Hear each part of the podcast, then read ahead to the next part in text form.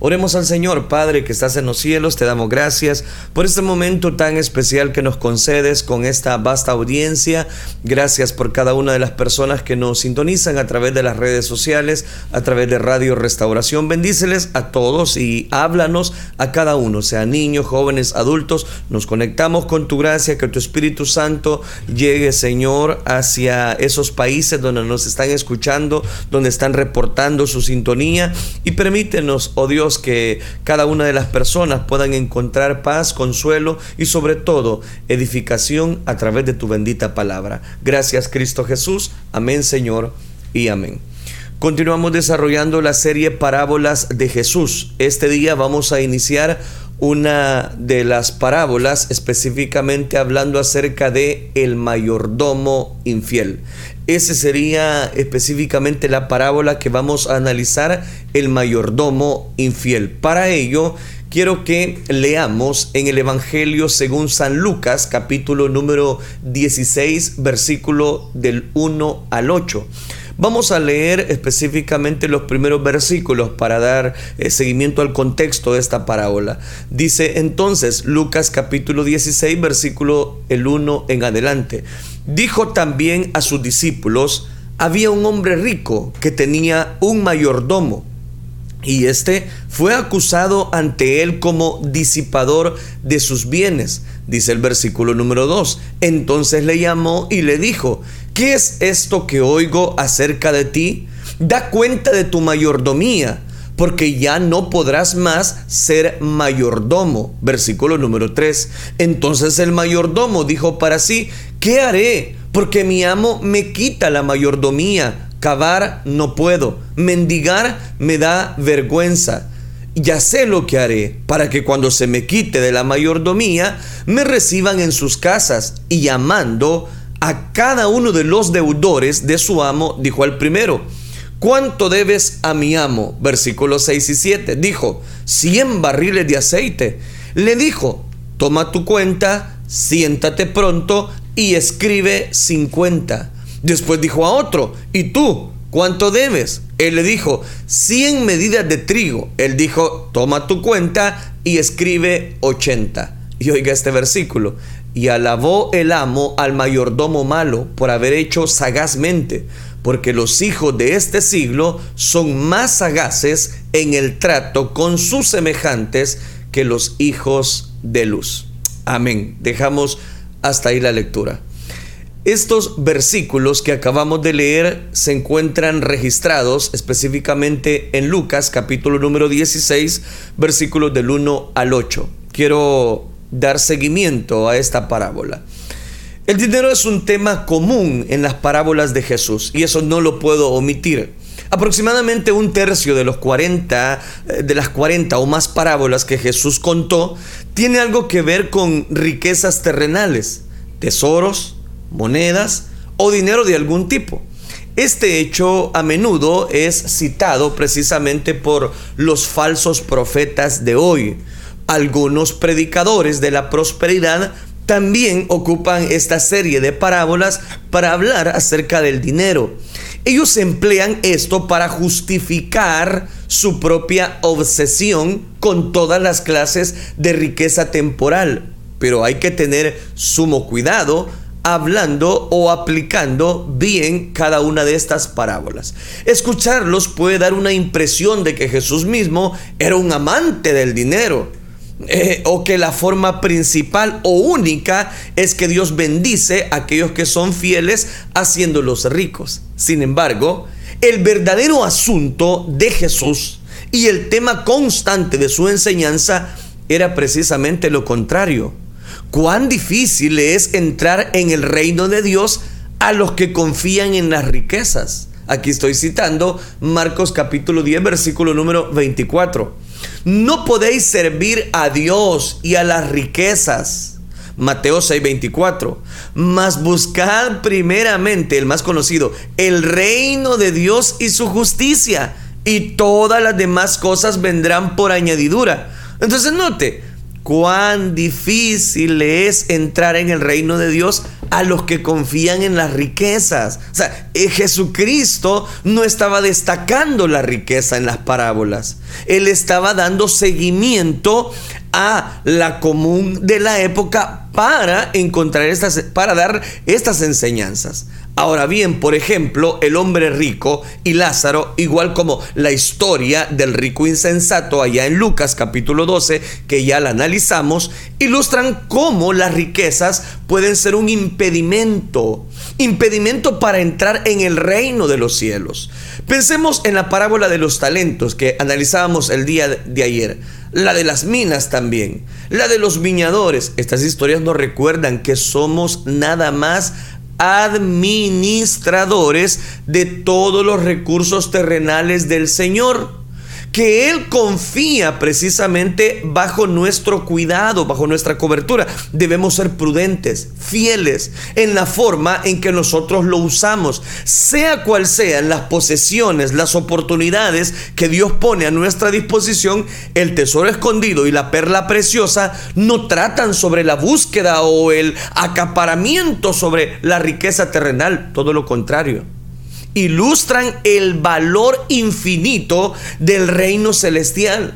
Las escrituras condenan enfáticamente el amor al dinero porque recuerde, raíz de todos los males es el amor al dinero, el cual codiciando algunos se extravían de la fe y fueron traspasados de muchos dolores. Mas tú, oh hombre de Dios, Huye de estas cosas y sigue la justicia, la piedad, la fe, el amor, la paciencia y la mansedumbre. Aquí cito primera carta del apóstol Pablo a Timoteo capítulo 6 versículo 10 y 11. Jesús resumió su enseñanza sobre el asunto en una exhortación clara en su sermón del monte.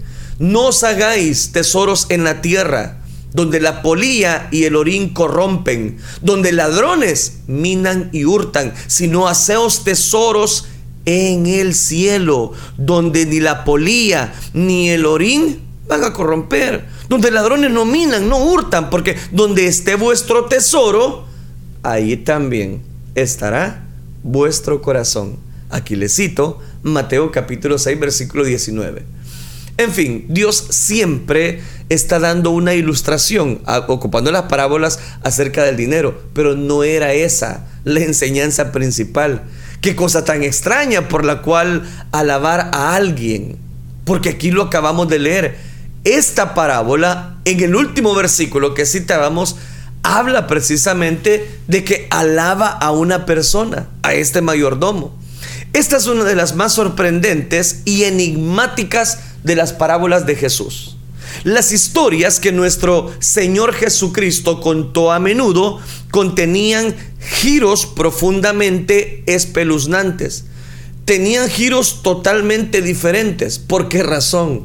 Porque recuerde, Dios no solamente quería acaparar el conocimiento de las personas, Dios no estaba interesado en que lo conocieran a Él precisamente porque Él sabía, era muy sabio. No, esa no era la idea principal de Dios. La idea principal de Dios era dar a demostrar su mensaje. Las historias que nuestro Señor contó a menudo contenían esos giros profundamente espeluznantes, pero ninguna es más desconcertante que esta. ¿Cómo es posible la elaboración de algún principio espiritual positivo a partir de las acciones poco éticas de un mayordomo injusto? ¿Puede alguna buena enseñanza provenir de tal eh, patente mal ejemplo? Porque realmente lo que este mayordomo infiel hace es ocupa de su sagacidad, de su astucia. Pero oiga esto, esto no es un error. Jesús era muy hábil para ilustrar sus ideas por medio de las parábolas. Vámonos a la historia. El personaje principal de esta parábola es un hombre al que Jesús se refiere como un mayordomo malo. Lucas 16, 8. Así que no hay duda acerca de su carácter. Era malo. Las acciones propias del mayordomo revelan que era un malvado un conspirador totalmente carente de principios y descaradamente sinvergüenza en cuanto a su maldad. Pero al parecer, llegó a este punto por una progresión de transigencias que probablemente parecían pequeños al principio. Su caída comenzó porque él manejaba eh, eh, las propiedades de su amo de una manera que era un desperdicio, un gasto excesivo, o tal vez utilizaba los recursos de la empresa para pagar sus gastos personales. Por ejemplo, debe haberse imaginado que era libre de gastar de forma extravagante porque el amo nunca le haría una comprobación. Pero una acusación creíble contra él llegó al oído de su jefe, a, oídos de su jefe rico, quien le dio su aviso de despedida y ordenó una auditoría completa a través de todo lo que él había hecho. Ahora, mire qué interesante. El mayordomo sabía que era imposible encubrir su mala conducta su mala gestión derrochadora sería totalmente documentada y él sería deshonrado y, por qué no decirlo, desacreditado. Reconoció por sí mismo que no podía hacer un trabajo físico fuerte y que era demasiado orgulloso, petulante para pedir una limosna, porque lo dijo. Mendigar, no, no, no puedo. Cavar, ah, tampoco. Así que optó por engañar al hombre rico aún más. Preparó entonces los libros contables a favor de las personas que le debían dinero a su amo. Gratuitamente les perdonó grandes deudas. En efecto, le robó a su amo con el fin de ganar amigos. Y oiga esto, comprar favores asegurándose así que cuando el hombre rico finalmente lo despediría, sería recibido por la gente que ahora estaría en deuda con él. No hay manera de darle la vuelta al comportamiento sin escrúpulos de este hombre malo, de este mayordomo malo, infiel. O destacar positivamente el hecho de que Jesús utiliza el comportamiento de una persona sin vergüenza para ilustrar su asunto. Recuerde que el mismo Jesús se refiere al hombre como un mayordomo malo. Ese es el punto. No hay hechos atenuantes o detalles ocultos que puedan eh, poner las acciones inmorales y poco éticas de este hombre. Er, eh, es una, en una mejor proyección, no hay. Si Jesús hubiese querido ser exonerado de la acusación de elogiar la astucia de este hombre malvado, él podría haber utilizado un trama diferente. No hay necesidad de imaginar un contexto que pudiera hacer que el comportamiento del hombre pareciera menos malvado. Después de todo, es una parábola. Y ya le expliqué que es una parábola. No es la vida real. Jesús inventó esta historia. Los únicos hechos registrados son los que Él dio. Si nos impacta el sorpresivo final de esta parábola del mayordomo infiel, es lo que exactamente él se proponía, impactar el corazón de las personas. También su audiencia original se habría escandalizado con esta historia. El público principal aquí eran los discípulos. Dijo también a sus discípulos, Lucas capítulo 16, versículo número 1. Véanlo. Lucas 16.1. ¿Qué dijo? Dijo también a sus discípulos, había un hombre rico que tenía un mayordomo. ¿A quién iba dirigida la parábola? A sus discípulos. Ahí lo estamos viendo. Ahí está. Entonces uno dice, bueno, está bien, a los discípulos. Así que este no es el mismo género que la parábola del hijo pródigo. Esa historia es un mensaje evangelístico, un llamado a los fariseos y escribas a arrepentirse, a creer en el Evangelio, porque no solamente están los discípulos, ya se lo voy a demostrar, a recibir la entrada al reino celestial y al entrar en el gozo del Señor, esta parábola sigue a la del Hijo Pródigo en el Evangelio de Lucas que un día la vamos a analizar, todavía no hemos hablado de esa parábola, pero se dirige a personas que ya se han comprometido a seguir a Jesús se está dirigiendo a personas que ya tienen precisamente arraigados la fe. Hombres y mujeres que aman la justicia, se han apartado del mal y viven sus vidas preocupados por la gloria de Cristo. Este es un mensaje de discipulado. Esto es para los creyentes. El hombre rico de la parábola es un magnate impresionante, es un hombre rico, muy adinerado, muy acaudalado. No alguien con un negocio muy pequeñito. Él es tan rico que ni siquiera se dignaba a participar en la operación diaria de sus negocios. En su lugar, él contrata a un gerente, un administrador para conducir su empresa. Es claramente una enorme responsabilidad, debido a que solo dos de las deudas contraídas por sus deudores eran 100 barriles de aceite, según la parábola y 100 medidas de trigo, versículo 7 de Lucas 16.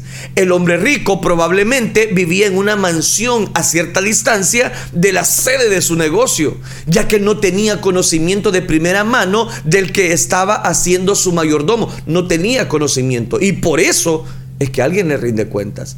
Es evidente que el mayordomo era un administrador experto, hábil, un hombre distinguido, un hombre que sabía su negocio por su propio testimonio, no era alguien acostumbrado a un trabajo manual. Sin duda, tenía el respeto de la mayoría de la gente.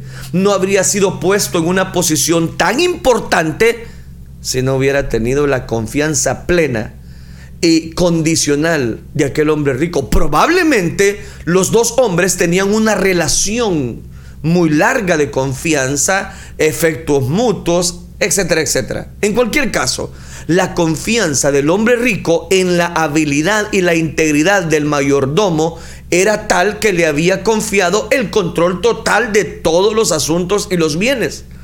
El mayordomo tenía derecho a actuar por su propia cuenta, sin una estrecha supervisión o interferencia en el trabajo. El dueño de la empresa resulta nunca hubiese descubierto la mala gestión del administrador si alguien de afuera no se lo dice. Debe haber sido una muy mala noticia para el hombre rico cuando el mayordomo fue acusado ante él como disipador de sus bienes. Porque eso es lo que dice específicamente el versículo número, número uno. Y este fue acusado ante él como disipador de sus bienes. Oiga, qué interesante. Interesante digo porque a juzgar por la respuesta, tanto el hombre rico como las acciones posteriores del mayordomo, había mucha, de mucha verdad en el informe. Este administrador de confianza efectivamente había violado la confianza implícita que se había depositado en él y no se podía negar el hecho. Quiero hacer un paréntesis aquí en la parábola. Cuán importante es que si nos delegan alguna función, las personas que confían en nosotros, nosotros no las defraudemos. El hombre rico actuó de inmediato, llamó a su mayordomo y le preguntó, ¿qué es esto que oigo acerca de ti? ¿Qué es esto que me están diciendo precisamente los acreedores? ¿Qué es esto? Ven para acá. Da cuenta de tu mayordomía, porque no podrás seguir siendo mayordomo. Esto de haber herido. Una vez más, esto indica que el dueño vivía a cierta distancia del sitio donde se encontraban las instalaciones del negocio porque no intervino de inmediato para hacerse cargo de los asuntos de la empresa, sino que le llamó. En lugar de esto, exigió una explicación completa del mayordomo y le advirtió que una vez terminado de hacer su informe, quedaría sin su empleo. El mayordomo solo necesitaba terminar lo que estaba haciendo y prepararse para dejar la empresa. Pero francamente, este fue una mala decisión por parte del propietario. Si el informe del mal manejo económico era creíble, si el manejo era creíble, ¿por qué darle más tiempo para hacer más daño? Cuando claras señales indican que alguien es culpable de la mala gestión, esa persona debería separarse de inmediato de toda la responsabilidad.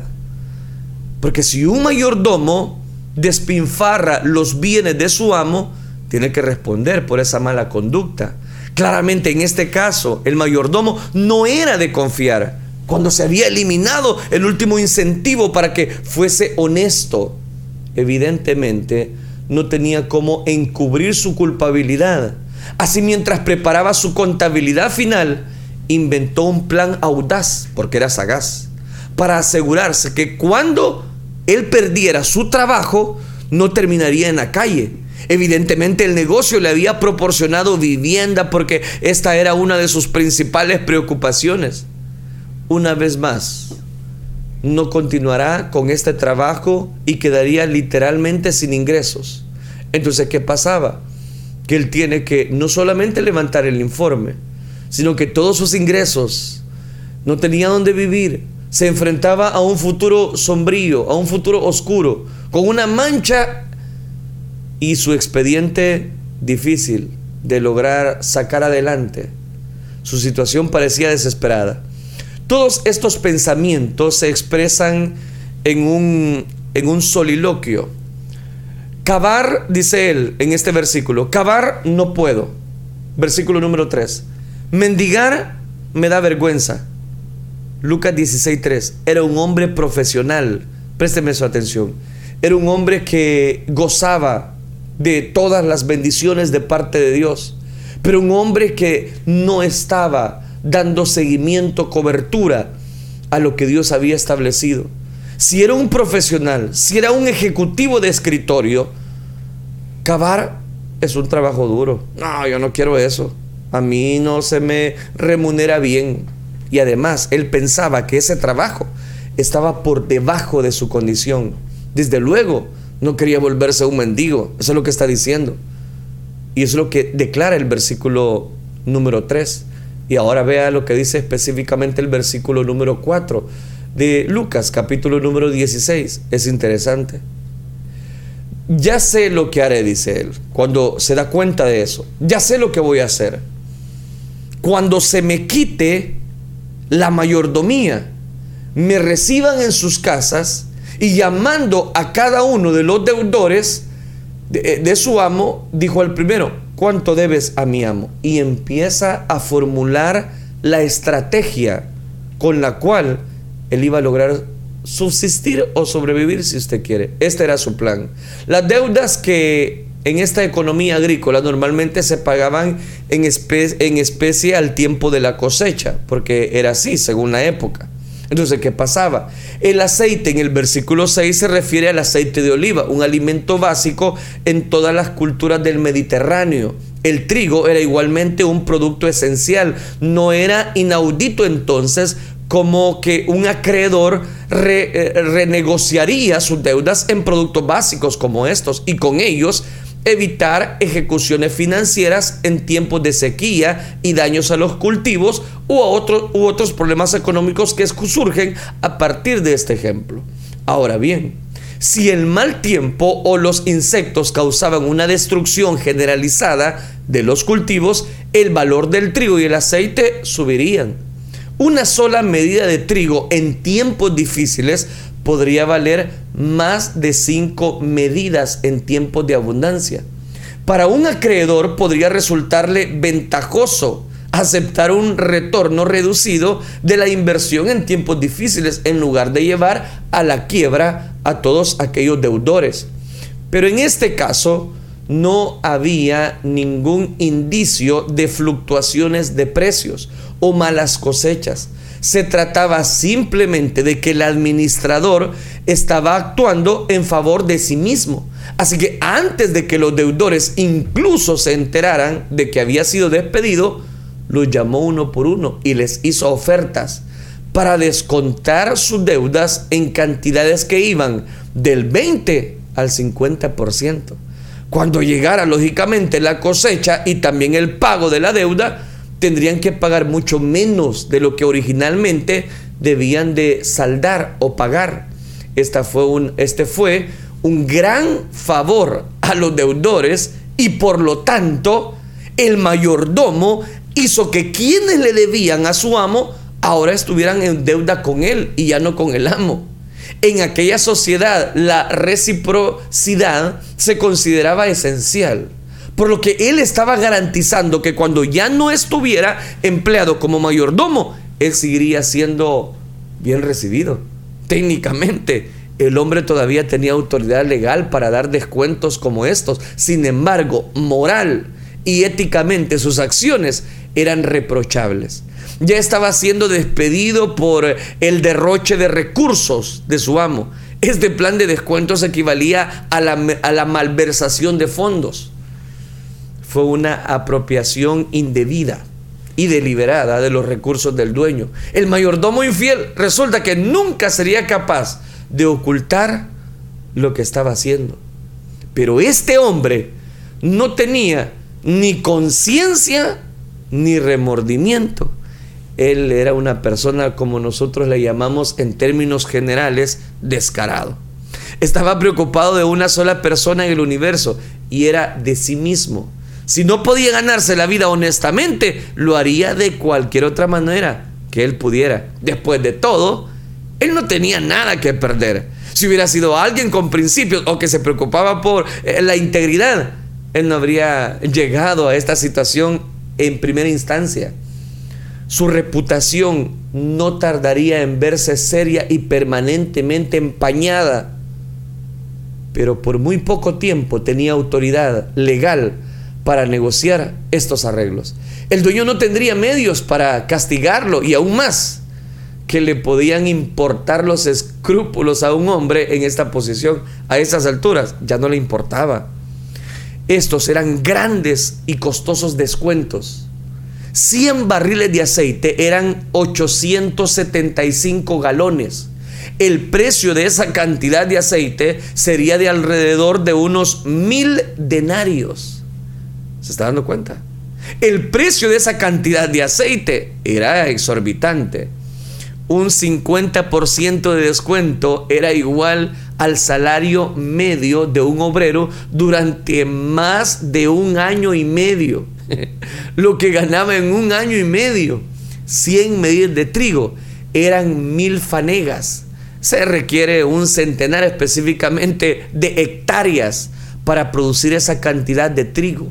Hectáreas, no manzanas, hectáreas. Su valor total igualaba entre 8 y 10 años de trabajo para el agricultor promedio según la época de Jesús. Este 20% significa entonces una reducción de pago cerca de dos años. Y estos dos deudores eran solo una muestra representativa. El versículo 5 dice que, de Lucas capítulo 16, dice que el mayordomo, llamando a cada uno de los deudores de su amo, les dio descuentos similares a todos ellos.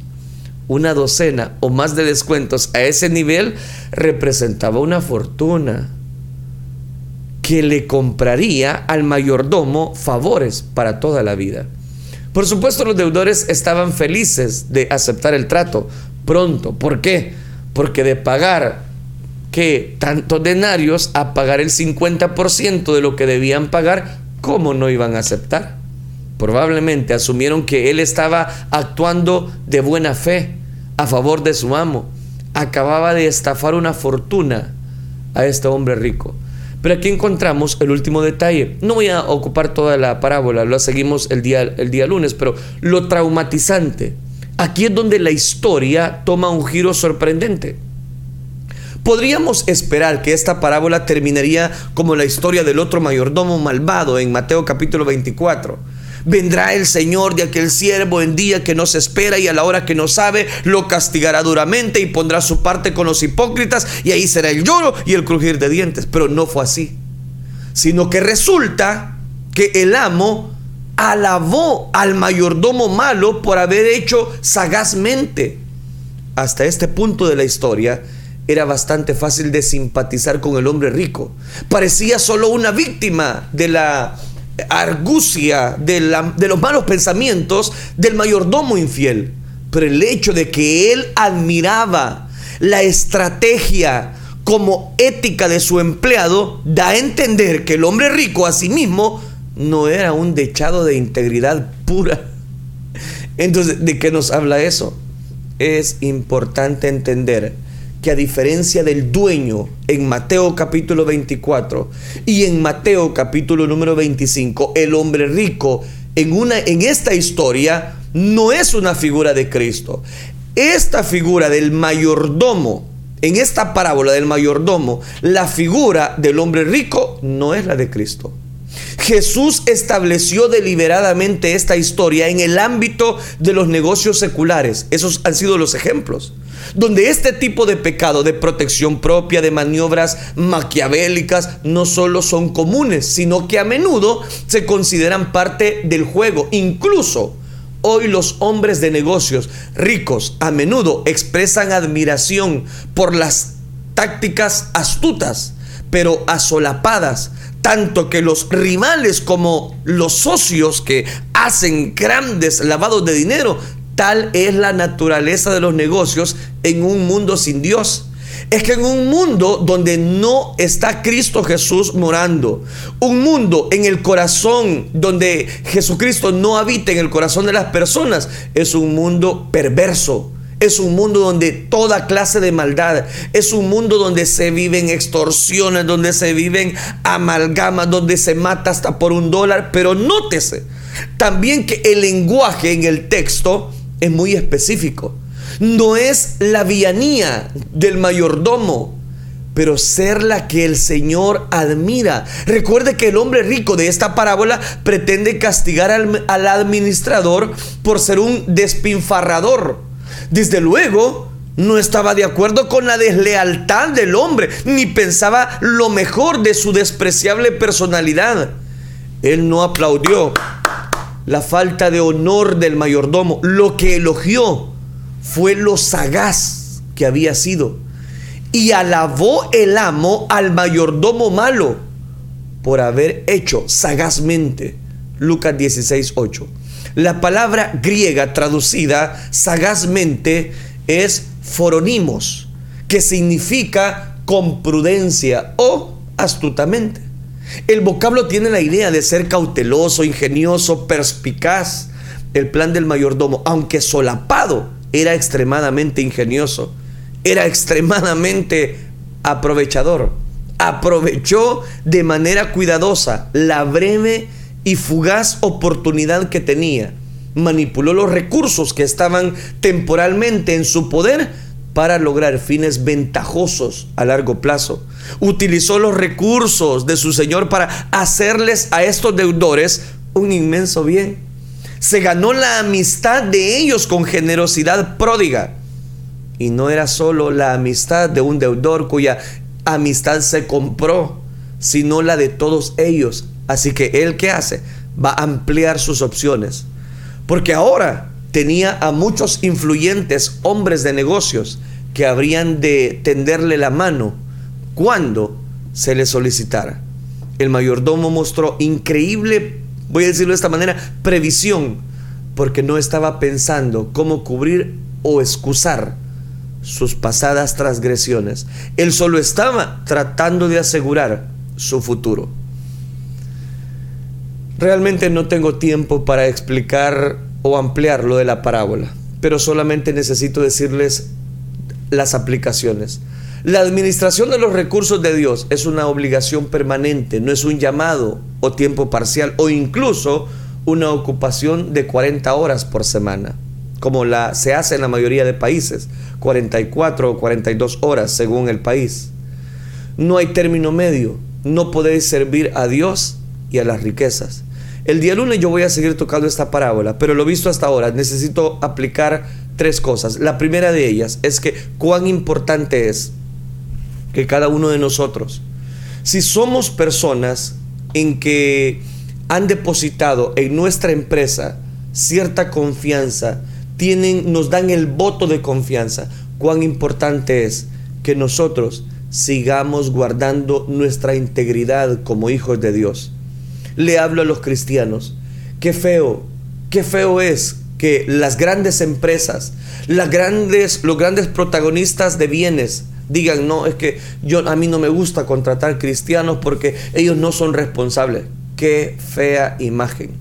Los hijos de Dios debemos ser ejemplo en todo, en palabra, en conducta, en amor, en espíritu, en fe, en templanza. Si usted está laborando para una empresa y si su jefe es inconverso, ¿cuánto más usted tiene que dar un ejemplo de su mayordomía? Usted tiene que dar ejemplo de lo que Dios quiere hacer a través de su vida en esa empresa.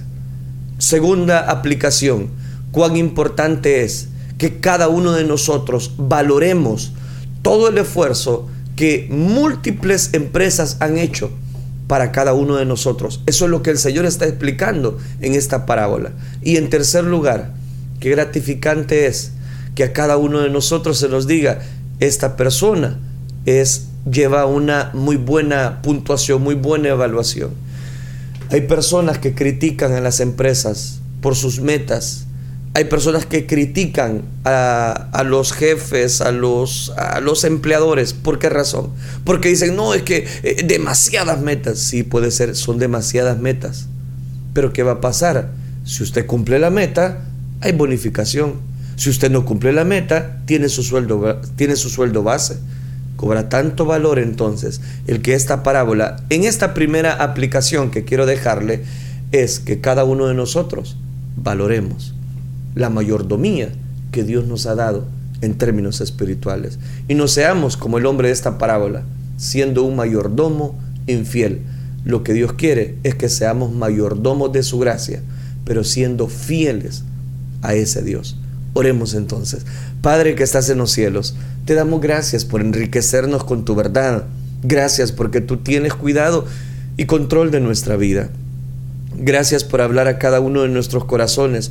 Ayúdanos, que un día daremos cuenta de nuestra mayordomía. Ayúdanos, Padre Celestial, porque sabemos que sin ti nada podemos hacer y que por tu gracia somos lo que somos. Gracias a lo que tú has dado a nuestra vida. Ayúdanos a valorar el empleo, el trabajo que tenemos. Gracias por proveerlo, porque tú eres digno de recibir toda la gloria y ayúdanos a ser mayordomos fieles de tu gracia y de tu misericordia.